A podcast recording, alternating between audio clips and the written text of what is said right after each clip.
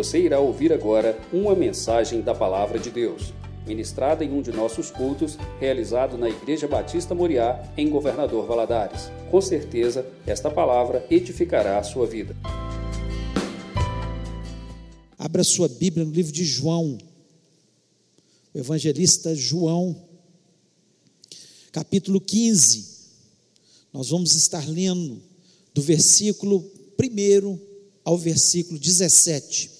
Queria que você prestasse muita atenção, porque a palavra de Deus, ela fala por si mesma. Enquanto a gente está lendo a palavra de Deus, Deus vai, já vai falando ao nosso coração. Então fala com o Senhor, Senhor, eu preciso ouvir a tua voz nessa noite. Eu quero uma resposta tua. Se você sinceramente pedir a Deus, eu tenho certeza que você vai sair abençoado no nome do Senhor. Só de você ler a palavra de Deus, nós já somos abençoados. Então vamos ler. Palavras do Senhor Jesus Cristo, ele diz o seguinte: Eu sou a videira verdadeira e meu pai é o agricultor. Todo ramo que estando em mim não der fruto, ele o corta, e todo que dá fruto, limpa para que produza mais fruto ainda. Vós já estáis limpos pela palavra que vos tenho falado. Permanecei em mim e eu permanecerei em vós. Como não pode o ramo produzir fruto de si mesmo, se não permanecer na videira, assim nem vós o podeis dar, se não permanecerdes em mim. Eu sou a videira verdadeira, vós os ramos. Quem permanece em mim e eu nele, esse dá muito fruto, porque sem mim nada podeis fazer. Se alguém não permanecer em mim, será lançado fora, a semelhança do ramo, e secará. E o apanham, lançam no fogo e o queimam. Se permanecerdes em mim, e as minhas palavras permanecerem em vós, pedireis tudo o que vos quiserdes, e vos será feito. Nisso é glorificado meu Pai, em que deis muito fruto, e assim vos tornareis meus discípulos. Como o Pai me amou, também eu vos amei permanecei no meu amor. Se guardardes os meus mandamentos, permanecereis no meu amor. Assim como também eu tenho guardado os mandamentos de meu Pai, e no seu amor permaneço. Tenho-vos dito essas coisas para que a minha alegria esteja em vós e a vossa alegria seja completa. O meu mandamento é este: que vos ameis uns aos outros, assim como eu vos amei. Ninguém tem maior amor do que esse de dar alguém a própria vida em favor dos seus amigos. Vós sois meus amigos se fazeis o que eu vos mando. Já não vos chamo servos, porque o servo não sabe o que faz o seu senhor, mas tenho-vos chamado amigos, porque tudo quanto ouvi de meu Pai vos tenho dado a conhecer. Não foste vós que me escolheste a mim, pelo contrário, eu vos escolhi a vós, outros, e vos designei para que vades e deis fruto, e o vosso fruto permaneça, a fim de que tudo quanto pedis ao Pai, em meu nome, Ele vos conceda. Isso vos mando, que vos ameis uns aos outros. Feche os olhos, oremos. Pai, nós louvamos e exaltamos Teu grande e excelso nome. Nós estamos neste lugar, Deus, porque nós te amamos. Senhor, sabemos que também o Senhor nos ama. O Senhor tem um carinho especial pelo ser humano, por cada uma das pessoas que estão aqui presentes, aqueles que estão nos ouvindo neste momento, Pai, até aquele mais perdido pecador, Senhor, que está longe, afastado dos teus caminhos, Senhor, o Senhor ama e o Senhor quer chamá-lo para viver debaixo das tuas asas, ó Pai. Portanto, abençoa-nos neste momento, fala ao nosso coração, por misericórdia, eu repreendo deste ambiente Senhor, e nas casas que estão nos ouvindo agora, Senhor, todo espírito maligno que queira roubar a palavra, Senhor, que faz tão bem para a nossa alma, a palavra do Senhor que, Senhor, faz com que possamos viver de uma forma melhor nessa terra. Portanto, Pai, em nome de Jesus, abençoa-nos, me dá graça, me dá unção. Ó oh, Deus, me dá sabedoria nas palavras, inteligência, Senhor, para que eu possa Senhor, levar aquilo que o Senhor tem preparado para a vida do teu povo. Começa falando no meu coração, ó Deus, aquilo que o Senhor não falou ainda. Fala, ó Deus, eu lhe peço. E que neste momento, Senhor, possamos sair renovados, abençoados deste lugar, Em nome de Jesus, amém. Você pode se assentar?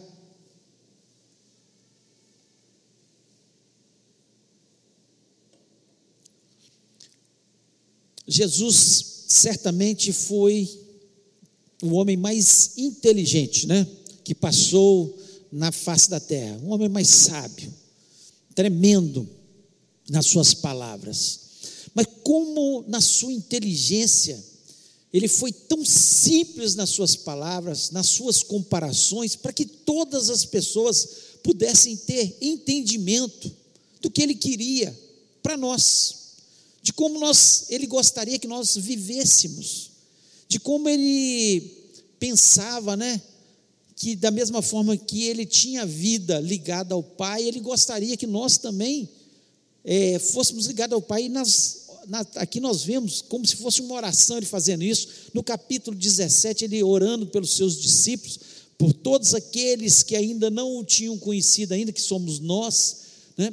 Ah, o entendimento que Jesus traz para a gente. E aqui ele usa uma, um símbolo tão comum lá em Israel, e até comum para nós, né? uma videira. Ele pega e fala: Olha, eu sou a videira verdadeira.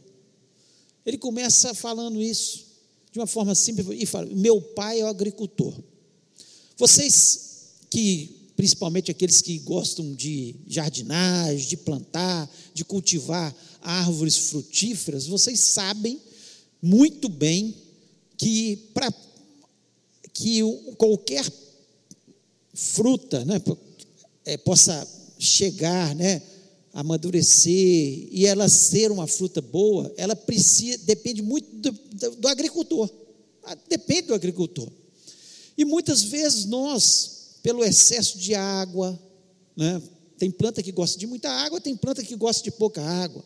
Pelo excesso de algum é, alguma terra, algum adubo que a gente coloca. Se você colocar adubo demais, você pode matar a planta. Às vezes não é aquilo, aquilo que seria bom para ela, né? Agora, quando nós falamos do Deus nosso Pai, nós estamos falando do agricultor perfeito, do agricultor perfeito, que sabe perfeitamente o que nós necessitamos. Então não há falha no agricultor, como nós temos falhas nos agricultores aqui. Talvez eu, se eu plantar um pé de manga, não vai nascer frutos tão bons e não são, não vai ser uma, uma, um pé de manga tão produtivo quanto alguém aqui que, que entenda bem, né? Mas o nosso Pai, nosso Deus, é o agricultor perfeito. Ele sabe tudo o que cada um de nós precisa. Cada um de nós precisa, né? E ele entende perfeitamente que a palavra de Deus é que faz com que possamos produzir frutos nessa terra. Então Jesus Cristo ele coloca aqui de uma forma muito clara: o meu pai é agricultor, então não tem defeito no agricultor. Ninguém questiona o agricultor, porque o pai é perfeito, o agricultor é perfeito. E ninguém, ninguém questiona também o tronco, porque é Jesus. Ninguém questiona o tronco. Os questionáveis são os ramos. São os ramos. Que somos nós. Nós é que somos questionáveis.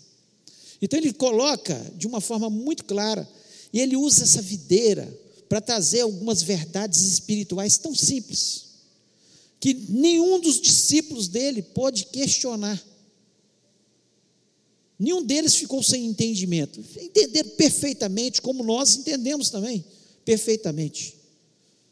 Se você explicar para uma criança, aí de sete anos, oito anos, isso aqui, ó, Pai, Deus é o agricultor, Jesus é o tronco, nós, as, explicar as crianças, os adultos, todos somos ramos, e ele vai entender. Qualquer um de nós entende, você é inteligente, você entende isso perfeitamente. E ele aqui ele coloca algumas verdades espirituais que são importantíssimas para nós e que nós temos que pensar. Talvez seja uma coisa tão óbvia para você, mas para o outro que talvez esteja ouvindo isso aqui, ele nunca parou para pensar sobre isso. Pessoa, tem pessoas que nunca nem leram, nunca leram a Bíblia. Nunca leram a Bíblia. E isso tem que ser óbvio para eles também. E a primeira verdade espiritual aqui que Jesus coloca que existe dois tipos de varas. No versículo 3, ele diz: toda vara em mim que não dá fruta, tira e limpa, e toda aquela que dá fruto, para que dê mais fruto.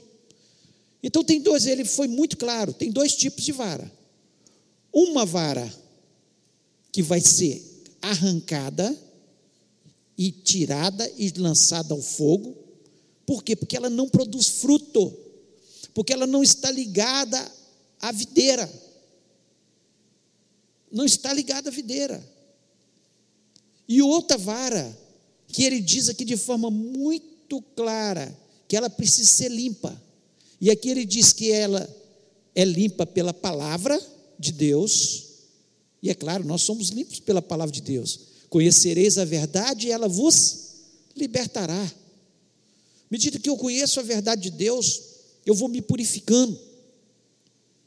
Eu vou sendo limpo.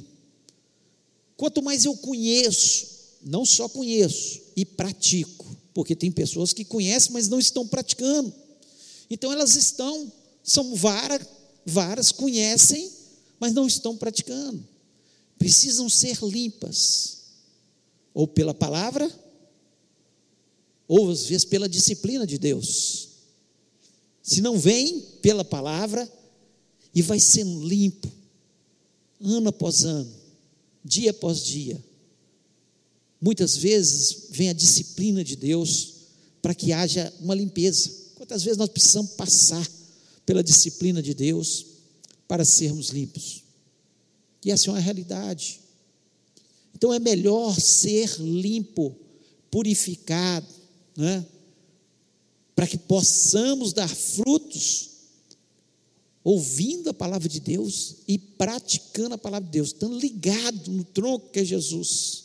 Quando nós estamos ligados, nós automaticamente vamos estar sendo limpos aí. Então, dois, dois tipos de varas. Eu espero que você acorde se você ainda não está ligado em Jesus. E aqui ele deixa muito claro no versículo 6, ele diz o seguinte: se alguém não permanecer em mim, será, lançado fora, a semelhança do ramo, e secará e o apanham, lançam no fogo e o queimam. O que é permanecer em mim, em Cristo?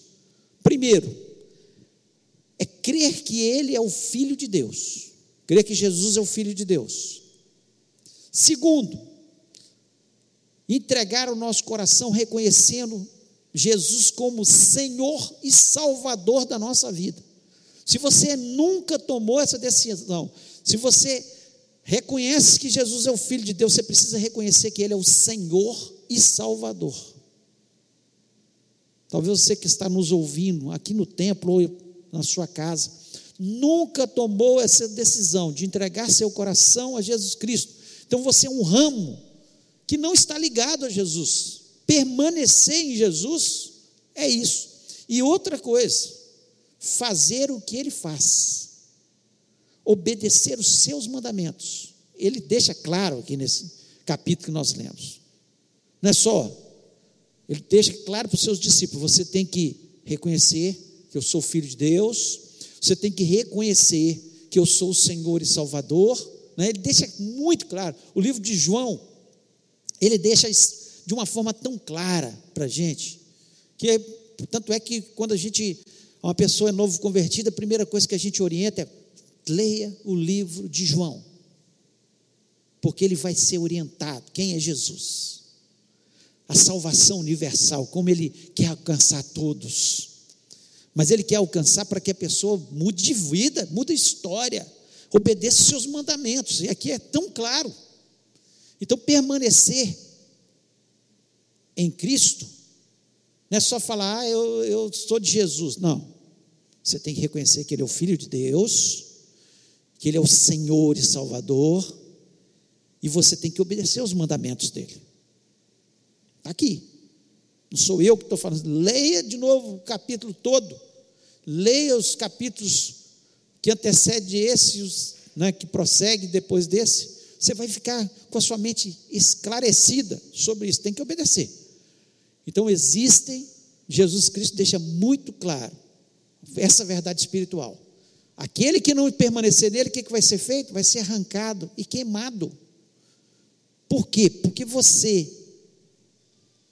que é um galho, que não está ligado a ele, se atrapalha os outros de crescerem, então precisa ser arrancado. Precisa ser arrancado. Eu espero que, se você ainda não entregou seu coração a Jesus Cristo, essa seja uma noite de você falar: Eu quero Jesus na minha vida, eu quero Jesus na minha história, porque se você não estiver nele, você vai ser arrancado. E esse não é o desejo de Deus, não é o desejo de Jesus, mas é uma escolha nossa. Eu escolho. Eu não posso fazer isso nem pelo meu filho. Ele tem que tomar a decisão de entregar seu coração, reconhecendo Jesus como o único e verdadeiro Salvador, e está como uma vara no tronco, recebendo a seiva que só vem desse Jesus maravilhoso, que é o único caminho que nos conduz à salvação. Então, essa é a primeira verdade espiritual, talvez tão corriqueira para você que já entregou o seu coração a Jesus, que serve a Jesus, mas é preciso. E às vezes, no meio do caminho, a gente fica uma vara que não está recebendo tanta seiva, que está enfraquecida, que precisa ser limpa pela palavra de Deus perdeu a vontade de ler a Bíblia, de praticar a palavra de Deus, já não está obedecendo mais a palavra de Deus como você obedecia. Então é preciso que você seja limpo. Eu espero que você, nessa noite, seja uma vara aderida ao tronco maravilhoso que é Jesus e que o agricultor possa estar trabalhando na sua vida em nome de Jesus. A segunda verdade espiritual que nós vimos aqui, sem o tronco, não podemos dar fruto. A vara não pode dar fruto sem o tronco. Jesus Cristo, aqui no, no versículo 5, ele diz: Eu sou a videira, vós as varas. Quem está em mim e eu nele, esse dá muito fruto, porque sem mim nada podeis fazer. Nós podemos fazer alguma coisa sem Jesus? Nada. Essa igreja aqui, sem Jesus ser o centro, era só um grupo de pessoas reunidas. Nós não podemos nada, absolutamente nada, sem Jesus. Quando nós começamos a compreender essa verdade espiritual, nós entendemos que quanto mais ligados, mais purificados pela palavra, quanto mais a seiva entra na vara, vai produzir mais frutos. Quando você olha uma árvore, às vezes você vê uma uma das varas, vamos dizer assim, uma das partes do tronco, com poucos frutos, você vai olhar, ela está deteriorada, quebrada, parte dela quebrada, ou algum bicho que comeu, algum né, cupim, e outras às vezes cheias de fruto, na mesma árvore. Por quê? Porque aquela árvore entendeu, aquele tronco, aquela vara, entendeu perfeitamente que sem o tronco, ela nada pode fazer, ela não pode produzir fruto. Não pode produzir fruto. Olha como Jesus Cristo ele deixa as coisas tão claras, tão claras. Tão claras. Então nós não podemos sem Jesus. Tem pessoas que acham que ele vai vai fazer a obra de Deus no, na sua inteligência, no seu braço. Enquanto a palavra de Deus nos diz, não é por força nem por violência. Você não conquista ninguém por força e violência. Não é pelas palavras bonitas, não é pela inteligência, é pela unção que sai do tronco e vem até você e você começa a produzir frutos. Quanto nós não entendemos isso, que quanto mais ligados ao tronco, quanto mais eu pratico a palavra de Deus, quanto mais eu oro, quanto mais eu me empenho a servir a Deus, eu entendo que Ele é o Senhor e eu servo. Eu sou apenas um discípulo, como você é um discípulo. Quando nós temos esse entendimento, que sem Ele, nada posso fazer. Nada pode fazer. Tem hora que dá um. Eu creio que todo líder, né? E aqui temos muitos líderes, pastores, líderes de departamento. Tem hora que dá um medinho assim no coração. Eu não vou ser capaz. Eu não vou conseguir. Tem gente mais capaz do que eu, tem gente mais inteligente do que eu para fazer isso. Mas não é questão de inteligência, é questão de estar ligado ao tronco, é questão de entender que sem Ele nada podemos fazer. Ele, ele é que capacita, é Ele que dá a inteligência, dele vem a sabedoria, dele vem os dons, dele vem os talentos. E quando vemos a Bíblia, nós vemos isso. Aquele que escondeu o talento, não ganhou nada, mas aquele que pegou seu talento e multiplicou seu talento, foi dado mais talentos para ele. Por quê? Porque ele estava mais ligado ao tronco, ele estava obedecendo a ordem de Jesus. Então, essa verdade espiritual não pode sair do nosso coração. Sem Ele nada podemos fazer. Nós não conseguimos fazer.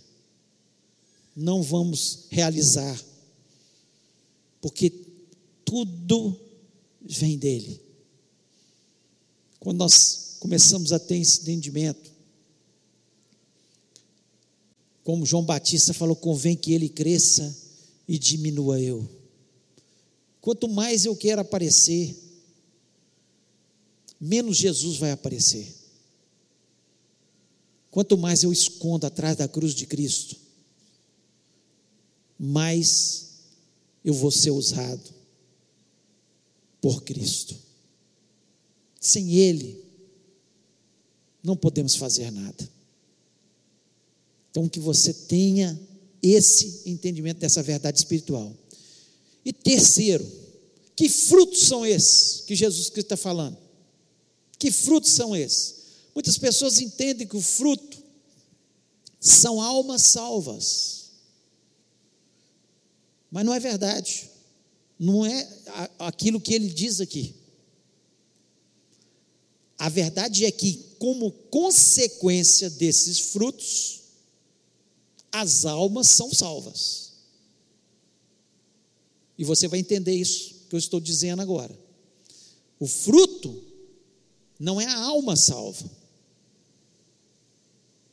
A palavra de Deus nos diz que o, Espírito Santo acrescenta as almas que hão de se salvar.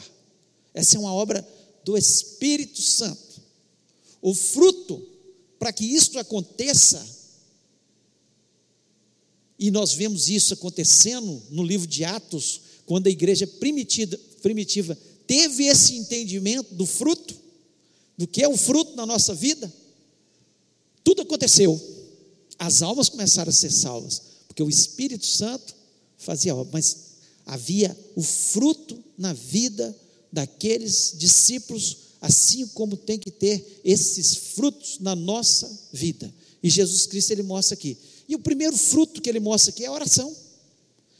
É a oração. No versículo 7 ele diz: Se permanecerdes em mim, e as minhas palavras permanecerem em vós, pedireis o que quiserdes e vos será feito. Ou seja, tem que estar ligado nele, tem que permanecer nele, as palavras dele permanecer na gente. E nós vamos orar, vamos pedir. Ele está dizendo que se vocês pedirem, vos será feito. Então, o primeiro fruto é a oração. É a oração. Sem oração, nada acontece, gente. Nós é, somos tão distraídos, e o diabo cada vez tenta distrair mais as pessoas. É um filme, é um futebol, é isso, é aquilo.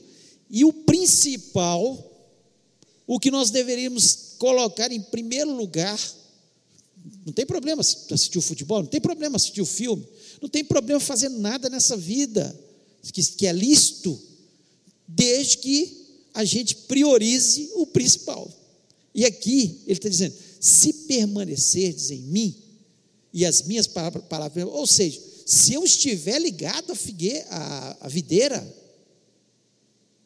se eu tiver esse entendimento, se eu tiver, e quanto mais eu estou ligado a Jesus, mais eu oro, e mais as coisas vão acontecendo. Quanto mais ligado a Jesus, menos eu preocupo com a minha vida, minhas conquistas, a minha riqueza, e preocupo mais com as almas que precisam ser salvas. Meus familiares que estão caminhando para o inferno, meus amigos que estão caminhando para o inferno. Estou preocupado tanto com o meu sucesso. É claro que a gente tem que preocupar com o sucesso, a gente tem que estudar. A gente, a Bíblia nos ensina isso. Mas é preciso a oração. Olha como está ligado. Se eu estou ligado e eu oro, vão haver mais curas. Nós vamos orar pelos enfermos, eles serão curados. E as pessoas vão ver que existe um Deus verdadeiro. Nós vamos orar pelos oprimidos, e eles serão libertos. Os endemoniados, eles serão libertos e mais almas serão salvas. Está vendo que o fruto é a oração, e como consequência, as pessoas vão ser beneficiadas, nós mesmos e as pessoas. A oração multiplica o pão. A oração faz maravilhas, restaura famílias, restaura relacionamentos. A oração ela pode muito em seus efeitos. Tudo pode ser mudado pela oração. São chavões que nós falamos e que muitas vezes a gente parece que a gente não acredita porque a gente ora tão pouco. Se nós usássemos menos os chavões e orássemos mais, o efeito seria muito mais poderoso e mais almas seriam salvas, com certeza.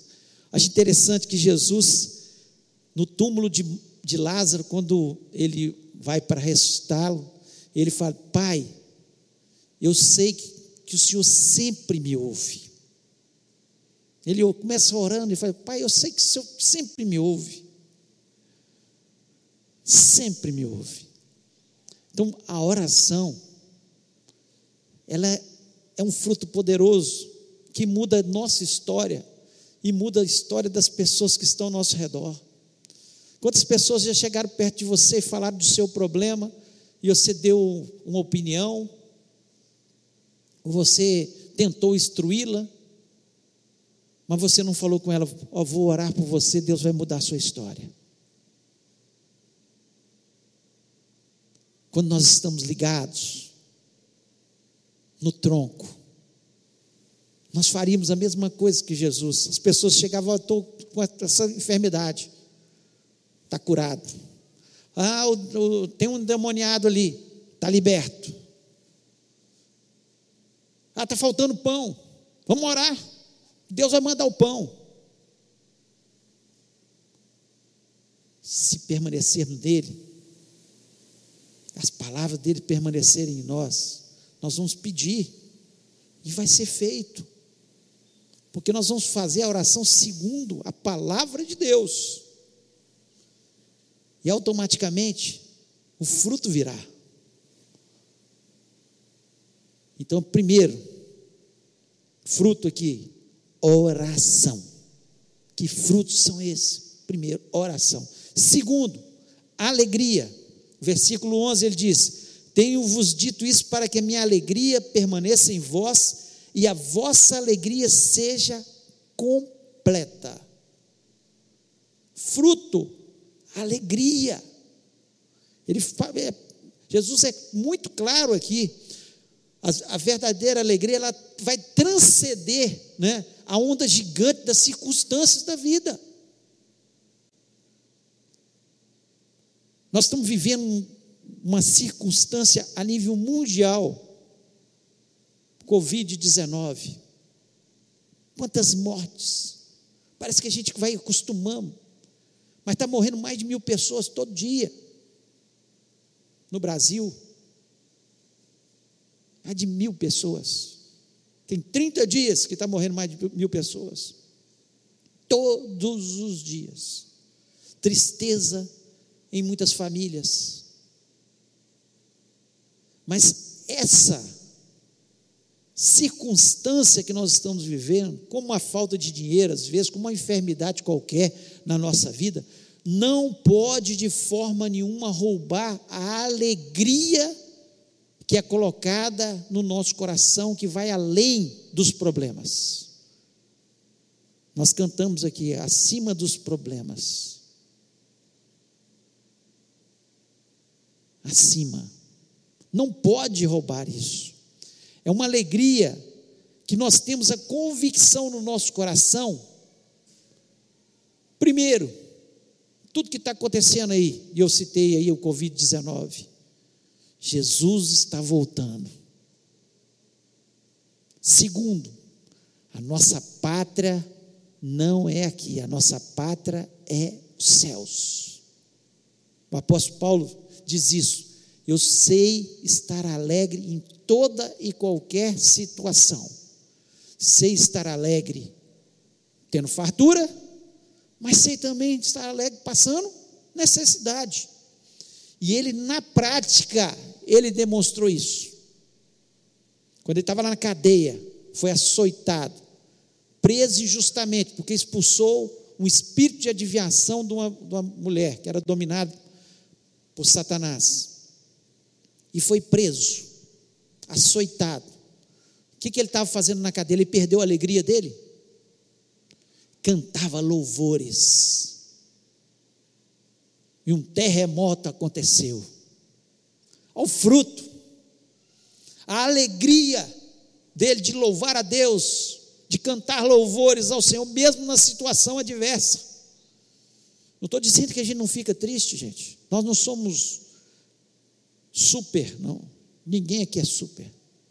Nós entristecemos, mas esta alegria de estar ligado à videira, de ter convicção que nossa pátria não é aqui, ninguém vai roubar, nem a morte, nem os anjos, nem o inferno, ninguém pode roubar esta alegria do nosso coração.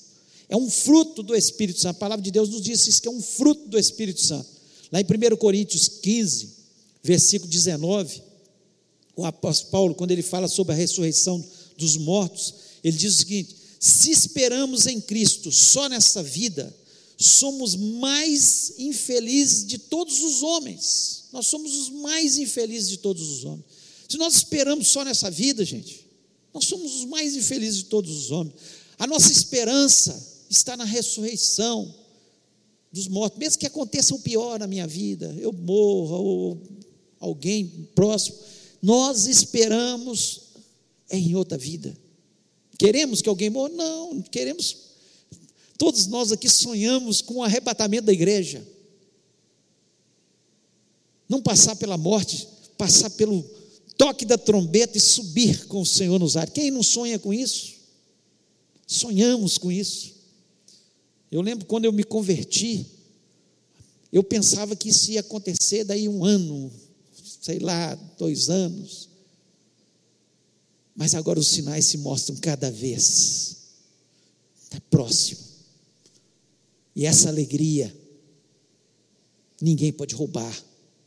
E quando as pessoas percebem que há alguém, algo diferente do seu coração, que, que você passa pelos mesmos problemas que eles passam, nós passamos pelos mesmos problemas. A chuva cai sobre os justos e injustos.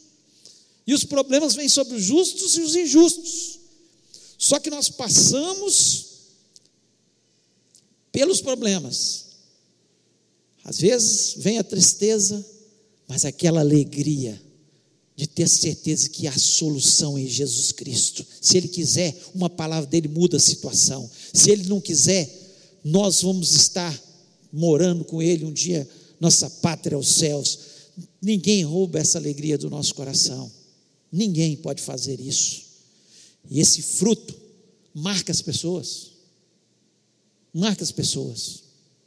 As pessoas falam: como é que você, naquela situação toda, você continuou mantendo sereno, adorando a Jesus?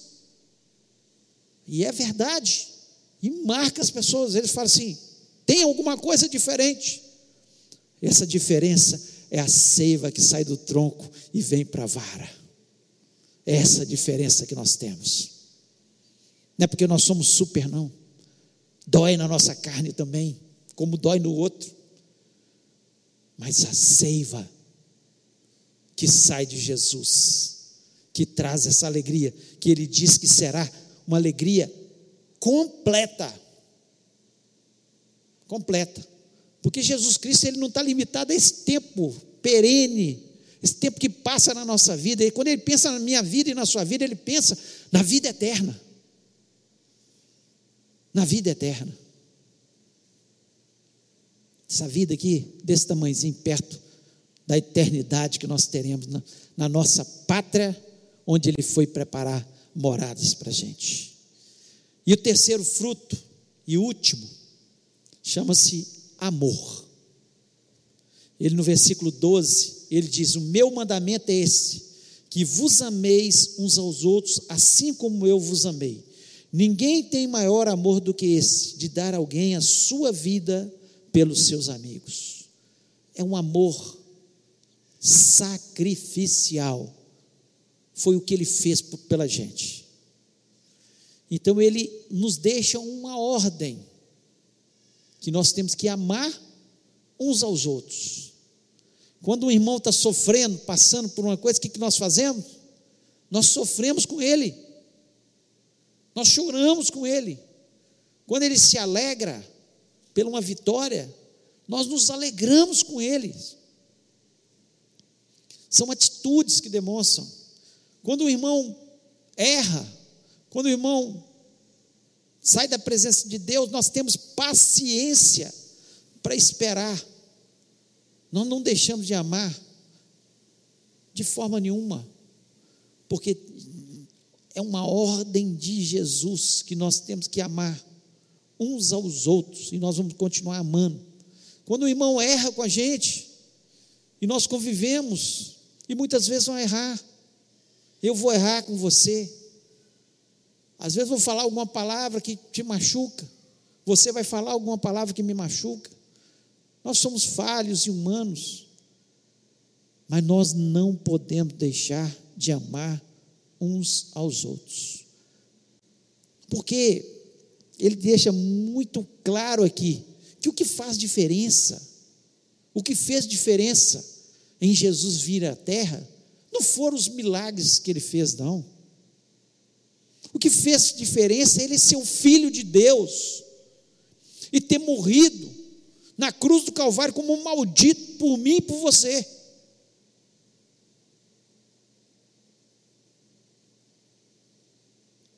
E o que faz diferença nessa vida,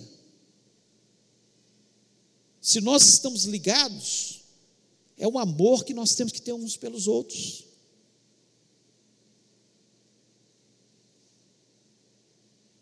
E amar é falar, às vezes, uma verdade em amor para o irmão que está indo para um caminho errado. É disciplinar. Mas também é abraçar ser carinhoso com o irmão, dar palavras de incentivo, confortar, ter afeto. Porque essa é a marca do cristianismo. Nós estamos aí um pouco impedidos né, de estar abraçando, de estar nos abraçando, cumprimentando uns aos outros. Uma, uma doença maldita. Pessoas. Uma doença maldita que afasta. Mas mesmo assim, palavras podem ser ditas, incentivos nós podemos dar.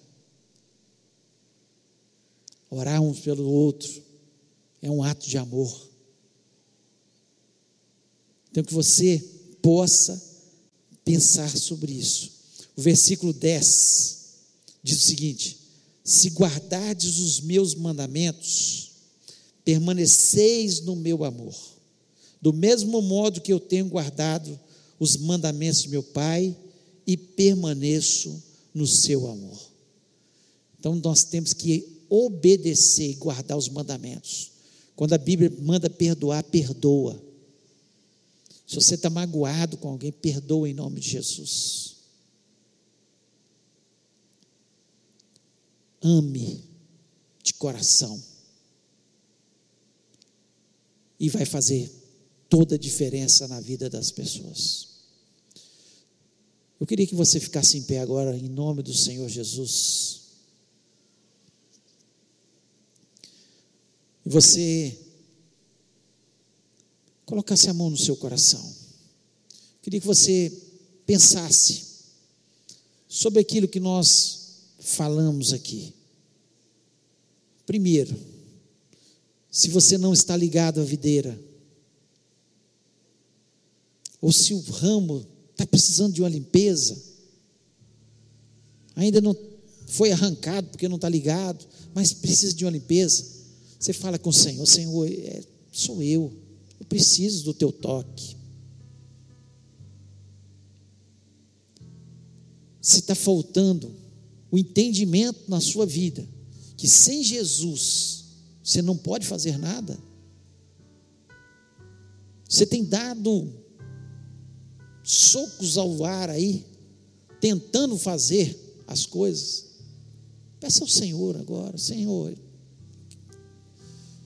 eu quero fazer através do Senhor. Eu entendi que eu, eu preciso do Senhor. Nós precisamos de Jesus. Se você entendeu que o fruto não é só se preocupar, eu tenho que ganhar alma, eu tenho que ganhar. Ganhe almas. Nós invertemos as coisas. Nós queremos ganhar almas sem ter mudança no nosso interior. Sem ter esse, esse amor que Jesus Cristo quer que tenhamos, sem ter essa alegria.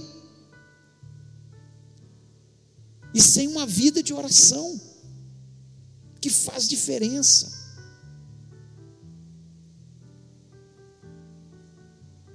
Converse com Deus agora. Fale com o Senhor, Senhor, eu quero estar ligado ao tronco. Eu preciso que o Senhor apare as arestas.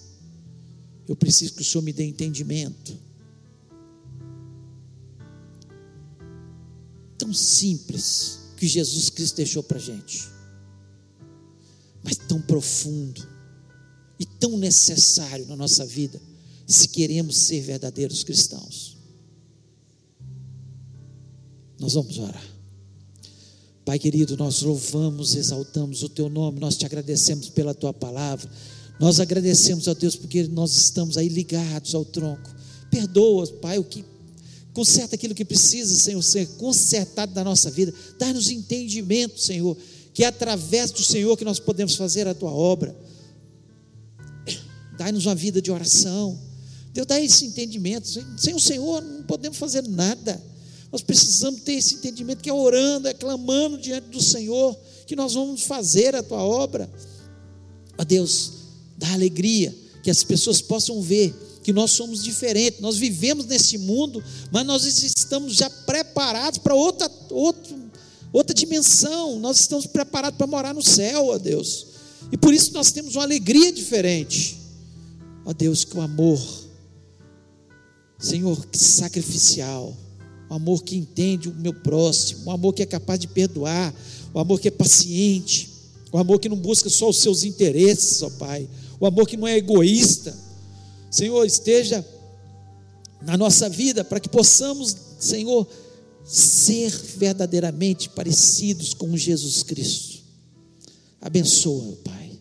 Abençoa as pessoas que estão aqui dentro, aqueles que estão na sua casa. Ó Deus, e transforma a nossa vida pelo teu poder, em nome de Jesus. Amém.